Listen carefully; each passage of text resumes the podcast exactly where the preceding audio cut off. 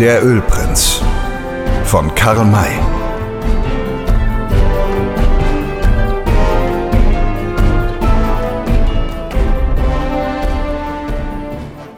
Ja, hallo liebe Karl May-Freunde. Ich freue mich ganz besonders, euch heute hier bei mir in Wien begrüßen zu dürfen. Mein Name ist Helmut Urban. Ja, und eigentlich wäre ich jetzt in Burg Rieden bei den Proben zu Old Surehand.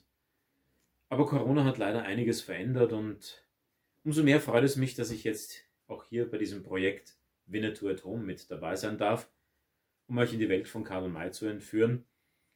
Denn ein Sommer ohne Winnetou und Karl May, das wäre für mich eben kein richtiger Sommer. Und in diesem Sinne bleibt mir euch viel Spaß und Vergnügen bei unserer Online-Lesung zu wünschen und wir starten gleich mit Der Ölprinz. Kapitel 1 Die Wetten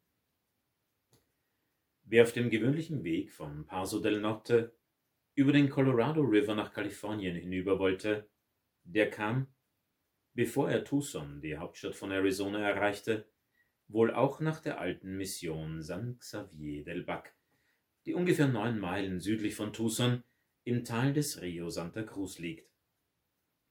Sie wurde im Jahre 1668 gegründet und ist ein so prächtiges Bauwerk, dass es den Wanderer mit Staunen erfüllt, einen so glänzenden Zeugen der Zivilisation mitten in der Wildnis von Arizona anzutreffen. An jeder Ecke des Gebäudes erhebt sich ein hoher Glockenturm. Die Front ist mit fantastischen Ornamenten reich verziert. Die Hauptkapelle trägt eine große Kuppel, und über den Mauern sind wuchtige Simskränze und geschmackvolle Verzierungen angebracht. Das Bauwerk könnte sich in jeder großen Stadt sehen lassen. Die Mission ist zum Teil von einem Dorf umgeben, in dem zu der Zeit, in der unsere Erzählung spielt, Papago-Indianer in einer Stärke von vielleicht 300 Seelen wohnten. Diese Papagos waren und sind noch heute ein friedfertiger und arbeitsamer Stamm, dessen Angehörige ihr Gebiet durch künstliche Bewässerungsanlagen wunderbar ergiebig gemacht haben und mit Weizen, Korn, Granaten, Kürbissen und anderen Früchten fleißig bebauen. Leider litten diese Indianer viel unter dem weißen Gesindel, das sich Arizona zum Tummelplatz auserkoren hatte. Dieses ringsum von Gebirgen und Wüsten eingeschlossene Gebiet besaß so gut wie gar keine Verwaltung.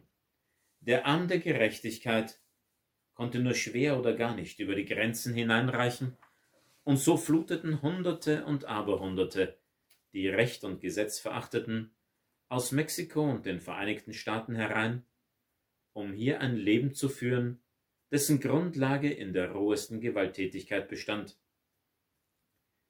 Zwar lag in der Hauptstadt Militär, das die Aufgabe hatte, für die öffentliche Sicherheit zu sorgen, aber es waren nur zwei Kompanien, also viel zu wenig für einen so weiten Bereich von etwa 300.000 Quadratkilometern. Und dazu standen die Verhältnisse so, dass diese Helden froh waren, wenn sie selbst von dem Gesindel in Ruhe gelassen wurden. Hilfe war von ihnen wohl kaum zu erwarten. Das wussten die außerhalb des Gesetzes stehenden Banden nur zu gut und zeigten darum eine Frechheit, die ihresgleichen suchte.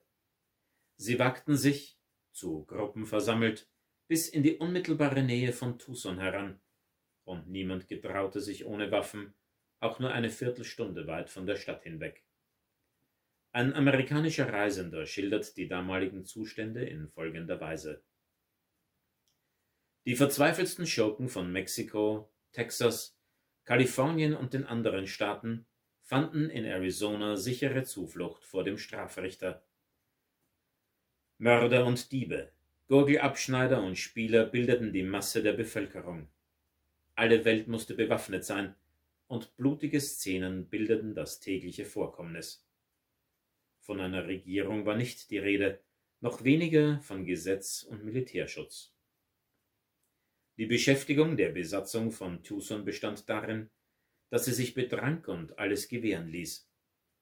So war Arizona vielleicht der einzige unter der schützenden Ägide einer zivilisierten Regierung stehende Punkt des Landes, wo jedermann die Justiz in seinem eigenen Interesse handhabte.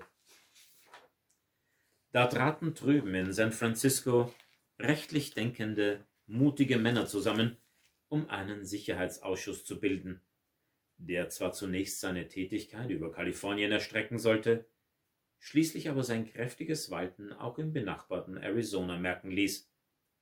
Kühne Gestalten tauchten bald hier und bald dort, bald einzeln und bald in Trupps vereinigt, im Land auf, um es von den Verbrechern zu säubern, und nie verschwanden sie wieder, ohne die deutlichsten Spuren davon zurückzulassen, dass sie Gericht gehalten hatten.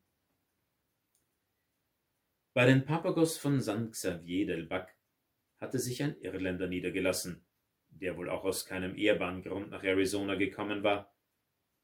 Er hatte da einen Laden eröffnet und behauptete, alle möglichen Gegenstände zu verkaufen. In Wirklichkeit aber konnte man bei ihm fast nichts weiter bekommen als einen Schnaps, für dessen Herstellung und Verkauf er die Bezeichnung eines Giftmischers verdiente. Sein Ruf war ein solcher, dass ehrliche Leute nicht mit ihm verkehrten. Es war ein wunderbar schöner Apriltag, als er an einem der rohen Tische saß, die vor seiner aus Luftziegeln errichteten Hütte standen. Er schien bei schlechter Laune zu sein, denn er klopfte mit dem leeren Schnapsglas auf die Platte des Tisches, und als nicht sofort jemand erschien, rief er, sich nach der offenen Tür wendend, zornig Holla, alte Hexe, hast du keine Ohren? Brandy will ich haben. Brandy. Mach schnell, sonst helfe ich nach. Da trat eine alte Negerin mit einer Flasche aus der Hütte und füllte ihm das Glas. Er leerte es in einem Zug, ließ sich wieder eingießen, und während sie dies tat, sagte er Den ganzen Tag kein einziger Gast zu sehen. Die roten Halunken wollen das Trinken nicht lernen. Wenn dann auch kein Fremder kommt, kann ich mich hersetzen und mir Löcher in den eigenen Magen brennen. Nicht allein sitzen, begütigte die Alte. Gäste kommen. Woher weißt du das? fragte er. Hab sehen, wo? Auf dem Weg von Tubak her. Oh, wirklich? Wer ist's? Nicht wissen. Alte Augen nicht erkennen. Es Reiter sein. Viele Reiter. Auf diese Worte hin stand der Irländer auf und eilte um die Ecke der Hütte, von wo aus er den Weg nach Tubak überblicken konnte. Dann kam er schnell zurück und rief der Alten zu, es sind die Feinders. Verstanden? Die Feinders. Und zwar alle zwölf. Die verstehen zu trinken. Da blüht der Weizen. Schnell hinein, wir müssen Flaschen füllen. Beide verschwanden in der Hütte. Nach einigen Minuten kamen zwölf Reiter in das Dorf, hielten vor der Hütte an und sprangen von den Pferden, die sie dann freilaufen ließen. Es waren wilde Gestalten von verwegenem Aussehen, und sehr gut bewaffnet. Einige trugen mexikanische Kleidung, die anderen stammten aus den Staaten. Das sah man ihnen deutlich an. Eins aber hatten sie alle gemein. Es gab keinen einzigen unter ihnen, der ein vertrauenerweckendes Aussehen besaß. Sie lärmten und schrien roh durcheinander. Einer von ihnen trat in die geöffnete Tür, zog seinen Revolver, gab einen Schuss in das Innere des Hauses ab und rief dann hinein Hallo, Paddy. Bist du daheim oder nicht, alter Giftmischer? Komm heraus mit deiner Schwefelsäure. Wir haben Durst. Paddy ist bekanntlich die scherzhafte Bezeichnung für den Irländer. Der Wirt erschien mit einer vollen Flasche unter jedem Arm und zwölf Gläsern in den Händen. Während er die Gläser auf zwei Tische setzte und sie dann füllte, antwortete er Bin ja schon da, Meschurs. Wart schon angemeldet. Meine Schwarze hat euch kommen sehen. Hier, trinkt und seid gebenedeit in meinem Haus. Behalte die Benediktion für dich, alter Spitzbube. Außer sie soll als Vorbereitung zum Tod gelten. Wer dein Zeug trinkt, begeht einen Selbstmord. Nur zu, Mr. Butler. Werde euch mit einer weiteren Flasche wieder auferwecken haben einander seit Wochen nicht gesehen. Wie ist's inzwischen ergangen? Gute Geschäfte gemacht? Gute? antwortete Butler mit einer wegwerfenden Handbewegung, während er den Inhalt seines Glases hinunterstürzte, worin ihm seine Kameraden folgten. Jämmerlich ist's gegangen, armselig wie noch nie. Haben nicht ein einziges Geschäft gemacht, das der Rede wert gewesen wäre. Aber warum? Ihr werdet doch die Feindes genannt und nennt euch selbst auch so. Habt ihr die Augen nicht offen gehalten? Ich glaubte, heute eine gute Sache mit euch abschließen zu können. Das heißt, du wolltest uns den erwarteten Raub abkaufen und uns dabei wieder betrügen, wie du es immer tust. Diesmal gibt es nichts. Wirklich nichts. Den Roten ist nichts mehr abzunehmen, und wenn man einen Weißen begegnet, so ist er selbst einer, der in anderer Leute Tasche greifen muss. Dazu kommt der Sicherheitsausschuss, den der und jener holen möge. Was haben sich diese Halunken in unser Geschäft zu mischen? Was kümmert es sie, wenn wir da ernten, wo wir nicht, aber auch sie nicht gesät haben?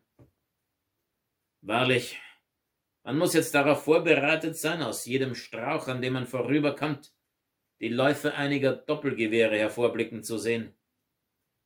Aber Aug um Aug, Zahn um Zahn.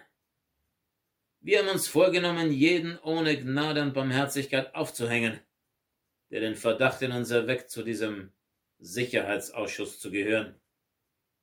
Hast du vielleicht dergleichen Burschen bei dir bemerkt, Paddy? Hm, brummte der Wirt. Trau dir mir zu, allwissend zu sein? Kann man es einem Menschen an der Nase ansehen, ob er ein Schnüffler ist oder wie ihr ein ehrlicher Strauchdieb? Aber Paddy, ein Vorstehhund ist von einem Bluthund leicht zu unterscheiden, auch wenn beide Menschen sind. Ich gebe dir mein Wort, dass ich jedem Menschen auf 50 Schritt Entfernung ansehe, ob er zu diesem Ausschuss gehört. Doch jetzt einstweilen von etwas anderem. Wir haben Hunger. Hast du Fleisch? Nicht so viel, wie man auf die Zungenspitze bringen kann.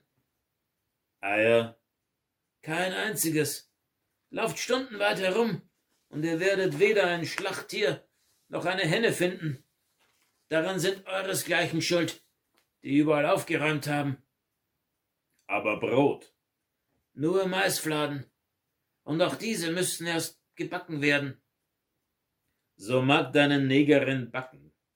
Für frisches Fleisch werden wir selbst Sorge tragen. Ihr? Ich habe euch doch schon gesagt, dass nichts zu finden ist. Pshaw. Wir haben es schon gefunden. Was? Einen Ochsen? Wohl gar. Unmöglich. Wo denn? Unterwegs. Da hinten im Tal des Rio Santa Cruz. Das heißt, dieser Ochse gehört zu einem Wagenzug, dem wir begegnet, oder vielmehr an dem wir vorübergeritten sind. Ein Wagenzug? Vielleicht Einwanderer? Ja, vier Wagen, jeder mit vier Ochsen bespannt. Wie viele Menschen? Weiß ich nicht genau. Es waren neben den Ochsenlenkern noch einige Reiter bei den Wagen. Wie viele Personen im Inneren saßen, konnte ich nicht sehen. Aber gesprochen habt ihr mit ihnen? Ja. Sie wollen über den Colorado hinüber und werden heute Nacht hier Rast halten. Hier? Hoffentlich geschieht nichts, was unseren guten Ort in Verruf bringen könnte, Sir. Der Wirt machte bei diesen Worten eine nicht misszuverstehende Gebärde. Keine Sorge, antwortete Butler. Wir wissen unsere Freunde zu schonen. Freilich, der Wagenzug muss unser werden, aber erst, wenn er sich jenseits Tusons befindet.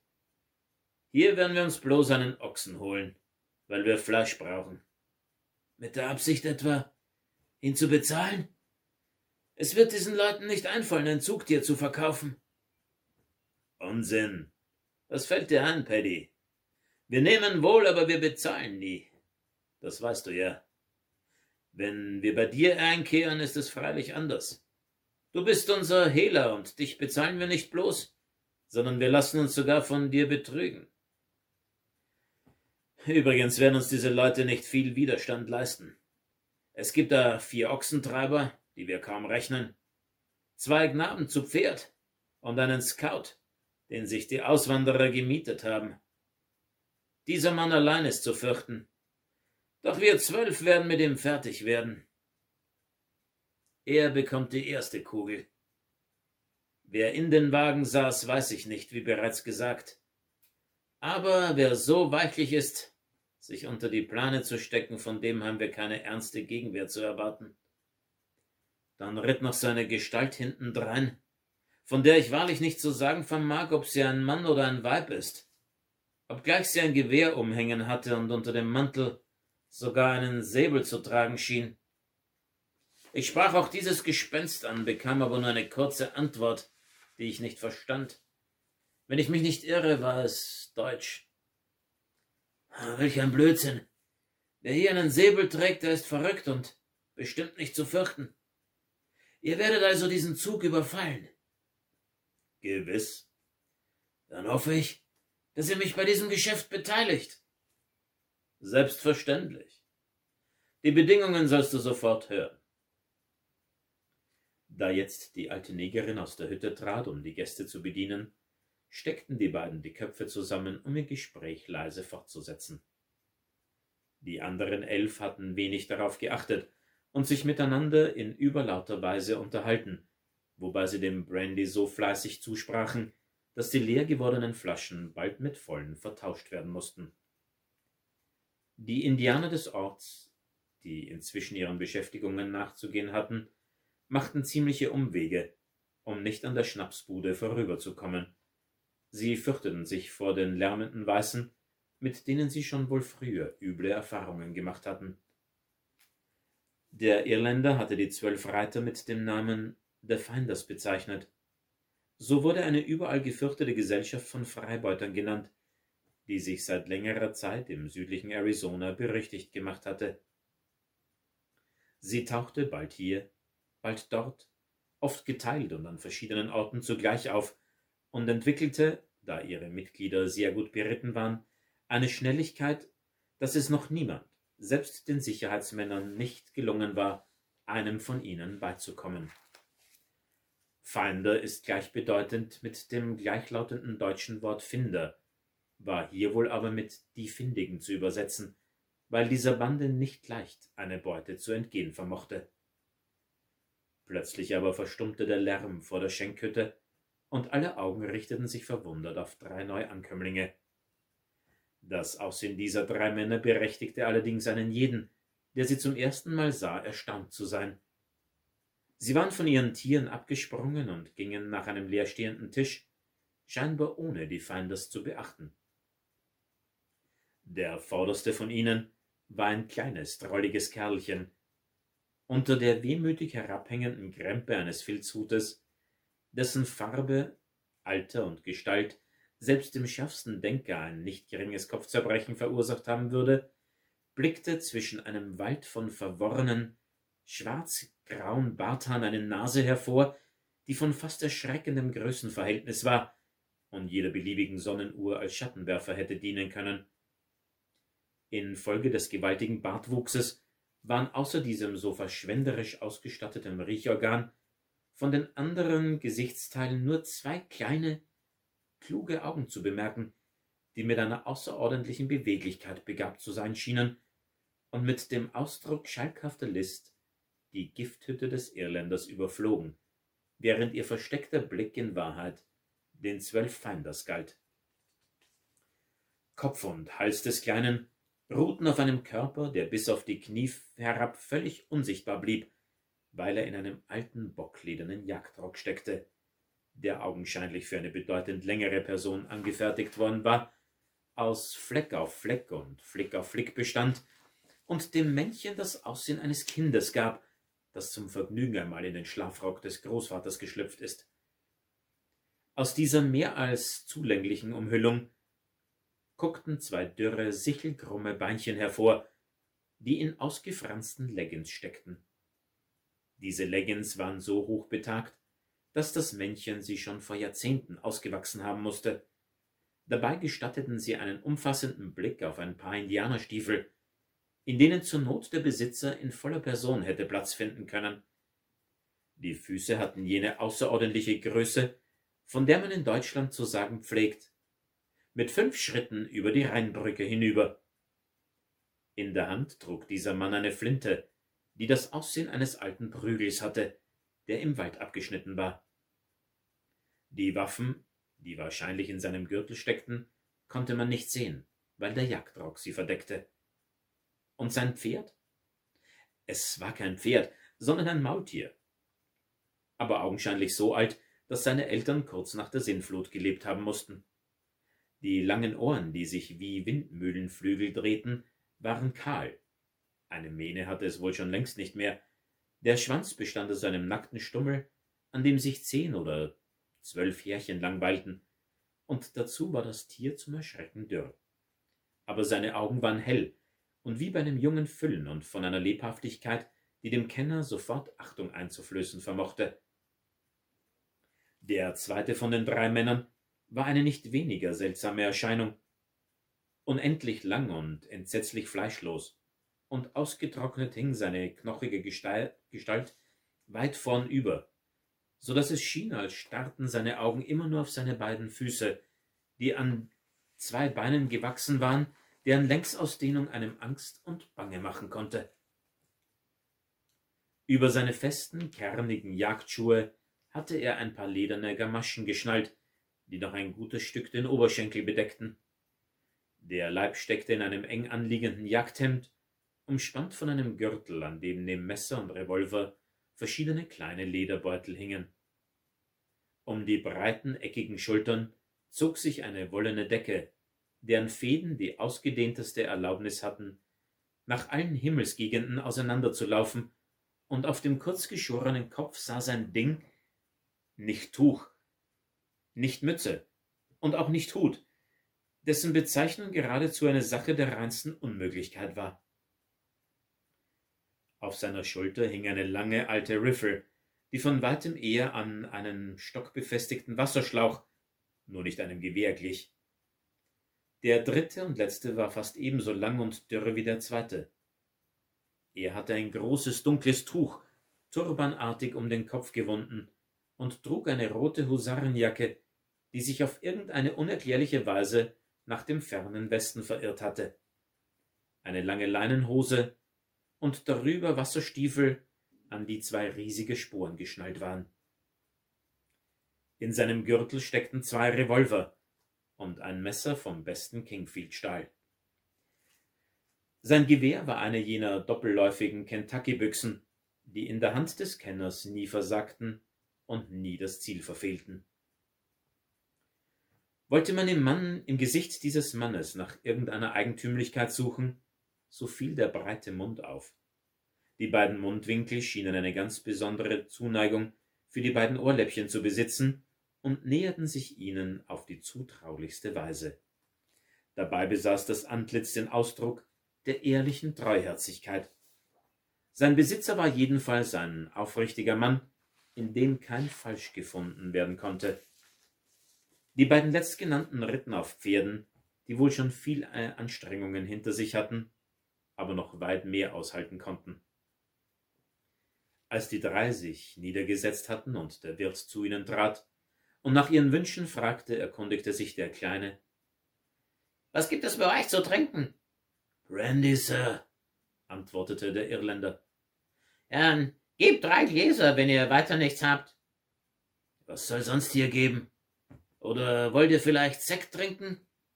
Ihr seht nicht so aus, als ob ihr bezahlen könntet. Leider, leider, ja, nickte das Männchen mit bescheidenem Lächeln. Ihr im Gegenteil seht mir ganz danach aus, als ob ihr so einige hunderttausend Flaschen hier liegen hättet. Vom Allerfeinsten, wenn ich mich nicht irre.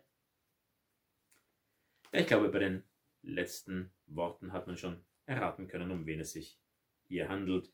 Ich wünsche euch noch bei den weiteren Folgen von Winnetou at Home viel Spaß und Vergnügen. Bleibt gesund und ich hoffe, wir sehen uns 2021 auf der ein oder anderen Karl-May-Bühne wieder. So long.